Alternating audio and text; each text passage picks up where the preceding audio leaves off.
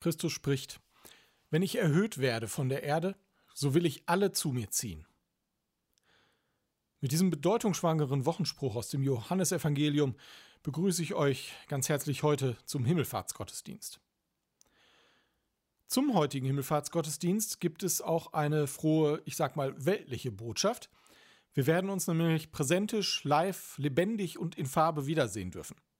Zu Pfingsten, also in anderthalb Wochen, feiern wir mit Pfarrer Dirk Ochtrup den ersten Gottesdienst seit längerer Zeit dann wieder vor Ort in der Dorfkirche. Die üblichen Hygieneregeln, die kennt ihr mittlerweile mit Maske und Abstand, kein Singen und noch keinem Kirchkaffee. Aber da alles im Fluss ist, schauen wir mal, was vielleicht im Juni oder Juli dann womöglich wieder gestattet wird. Wenn ihr kommen mögt, dann meldet euch bitte im Gemeindebüro oder über die Homepage www.ev-kirche-wengern.de an. Außerdem bitten wir freundlich um eine vorherige Testung, die kann auch am Samstag gemacht werden. An diesem Sonntag, da gibt es um 17 Uhr noch einmal einen Zoom-Gottesdienst. In weiterer Zukunft, nach der Sommerpredigtreihe in den Sommerferien, wird es dann neben den klassischen Gottesdiensten auch weiterhin ab und an einen Zoom-Gottesdienst geben und dann hoffentlich auch andere Formate, Familiengottesdienst oder ein anderes lebendiges, etwas niederschwelligeres Angebot. Wenn jemand von euch Interesse daran hat, dabei mitzuwirken, dann bitte gerne. Meldet euch einfach und gestaltet mit. Doch nun widmen wir uns dem heutigen Feiertag dem Sohn, der zum Vater zurückkehrt, dem Grund aller Vatertage, Christi Himmelfahrt. Und so feiern wir diesen Gottesdienst im Namen Gottes, des Vaters und des Sohnes und des Heiligen Geistes. Amen. Unsere Hilfe steht im Namen des Herrn, der Himmel und Erde gemacht hat.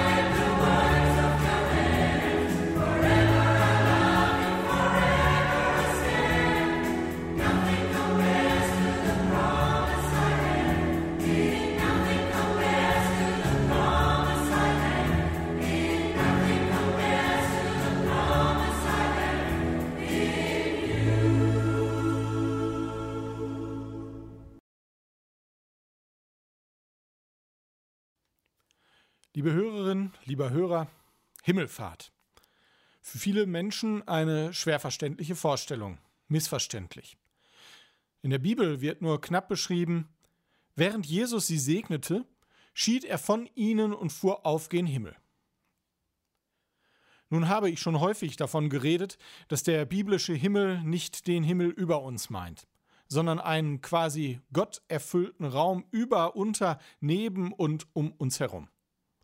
Ein Raum, der sich dennoch nicht fassen oder abgrenzen oder eingrenzen lässt. Es ist mehr ein Geschehen, etwas Lebendiges, denn eine Koordinate. Weißt du, wo der Himmel ist? Außen oder innen? Eine Handbreit rechts und links, du bist mittendrinnen, du bist mittendrinnen. Ja, so sang ich schon im Kindergarten, ohne zu verstehen, was da gemeint ist. Zugegeben, vielleicht hatte ich damals noch eine etwas glockenhellere Stimme. Aber es hat sich festgesetzt, ich bin Teil des Himmels. Mittendrin stand nur dabei. Teil des Beziehungsgeschehens. Und Jesus? der ist auch dabei. Logisch, denn er ist ja in den Himmel zurück entschwunden damals. Wäre er noch auf der Erde, wäre er ja noch zum Greifen nahe. Gut, vielleicht ist das jetzt zu theologisch gedacht, sehr vereinfacht, aber vielleicht steckt ja ein Körnchen Wahrheit darin. Wann ist etwas himmlisch? Was qualifiziert den himmlischen Moment? Wie ist der Himmel? Das schmeckt himmlisch, das sagt man umgangssprachlich, wenn ein Essen, oft ein Dessert, ein besonderer Genuss ist. Ich verbinde das tatsächlich mit Süßem, nur so als Wink mit dem Zaunpfahl. So Mousse au Chocolat kann so einen Genussmoment auslösen.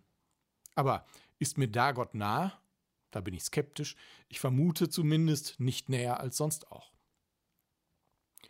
Manchmal gibt es Momente, die ich im Nachhinein oder selten auch bereits während des Erlebens als besonders, als himmlisch klassifizieren würde. Und auch nichtgläubige Menschen reden zuweilen von magischen Momenten. Damit meine ich nicht so eine Pokalnacht, so eine magische wie womöglich heute Abend, sondern dann, wenn ich merke, zum Beispiel, meine Worte tun jemandem gut. Ich begleite gerade einen Menschen in Glaubensfragen, in Lebensfragen. Für mich lässt sich das voneinander nicht trennen. Wir führten schon tolle Gespräche. Und irgendwann kam von der Person einmal der Satz, das bringt für mich noch einmal einen neuen Blick auf die Sache, das lässt mich hoffen. Und zu einer Wundergeschichte hieß es einmal, diese Geschichte, die macht auch mir Mut. Eine für mich extrem geistreiche Begegnung im Wortsinne, die mich glücklich machte, weil ich das Gefühl hatte, da ist Gott mit am Werk. Gott stärkt, Gott weckt, richtet auf, eben durch sein lebendiges Wort. Ich versuche oft, mir diese Momente zu bewahren. Ich muss allerdings zugeben, das klappt nicht besonders gut. Es bleiben eben Momente von zeitlicher Begrenztheit. Wenn ein Mensch stirbt, auch dann reden wir öfter vom Himmel oder vom Reich Gottes, was beides dasselbe meint. Manchmal kommt es selbstverständlich über die Lippen, ohne beschreiben zu können, was das eigentlich ist. Und unweigerlich geht oft der Blick dabei nach oben, suchend, fragend, in die Unendlichkeit des Himmels schauend, der sich über uns erspannt. Ich denke, einen Einblick vom Himmel bekommen wir wirklich im Erleben von himmlischen Momenten. Die bekommen wir aber auch durch die Heilige Geistkraft, wenn biblische Worte, die vom Himmel reden, in uns nachhallen und Wirkung entfalten. Vielleicht ist es auch ein Lied, eine Liedzeile. Paulus, der ja nie um starke Worte verlegen war, nutzte einmal die Form des Gebets, eines Fürbittgebets, um seine Hoffnung auf den Himmel zu beschreiben. Im Epheserbrief schreibt er an die Gemeinde: Gott gebe euch die erleuchteten Augen des Herzens, damit ihr erkennt, zu welcher Hoffnung ihr von ihm berufen seid. Mit seiner mächtigen Stärke hat er an Christus gewirkt, als er ihn von den Toten auferweckt hat und eingesetzt hat zu seiner Rechten im Himmel. Über alle Reiche, Gewalt, Macht, Herrschaft und jeden Namen, der angerufen wird, nicht allein in dieser Welt, sondern auch in der zukünftigen. Und alles hat er unter seine Füße getan und hat ihn gesetzt der Gemeinde zum Haupt über alles, welches sein Leib ist, nämlich die Fülle dessen, der alles in allem erfüllt. Paulus wünscht der Gemeinde in Ephesus Hoffnung. Hoffnung durch die Glaubenskraft an den einen Gott, der eins ist mit Christus, der sich entäußerte, der bis zum letzten Mensch wurde und all diese Erfahrungen mit Jesu Tod und Auferstehung und Himmelfahrt wieder in sich aufnahm. Ich denke nicht, dass Jesus räumlich rechts neben Gott gedacht werden kann. Aber wir können halt vor allem in Bildern denken, und dieses hat sich nicht zuletzt im Glaubensbekenntnis durchgesetzt. Jesus ist diese Person Gottes, der wir nahe sind, weil er uns nahe kam. Und nun ist er wieder zurück im Himmel, als Gott mit einem Erscheinungsbild, das wir seither kennen. Gott ist uns näher gekommen. Er ist vielleicht ansprechbarer als vorher. Den Gemeinden ist Christus als Haupt gesetzt, wie Paulus schreibt. Für Paulus ist dieser Himmelsbegriff, diese Erfülltheit der aller Welt von Jesus, von der wirkmächtigen Kraft Gottes. Er wird erfüllen alles in allem. Vielleicht kann man das wirklich nur im Gebet sagen.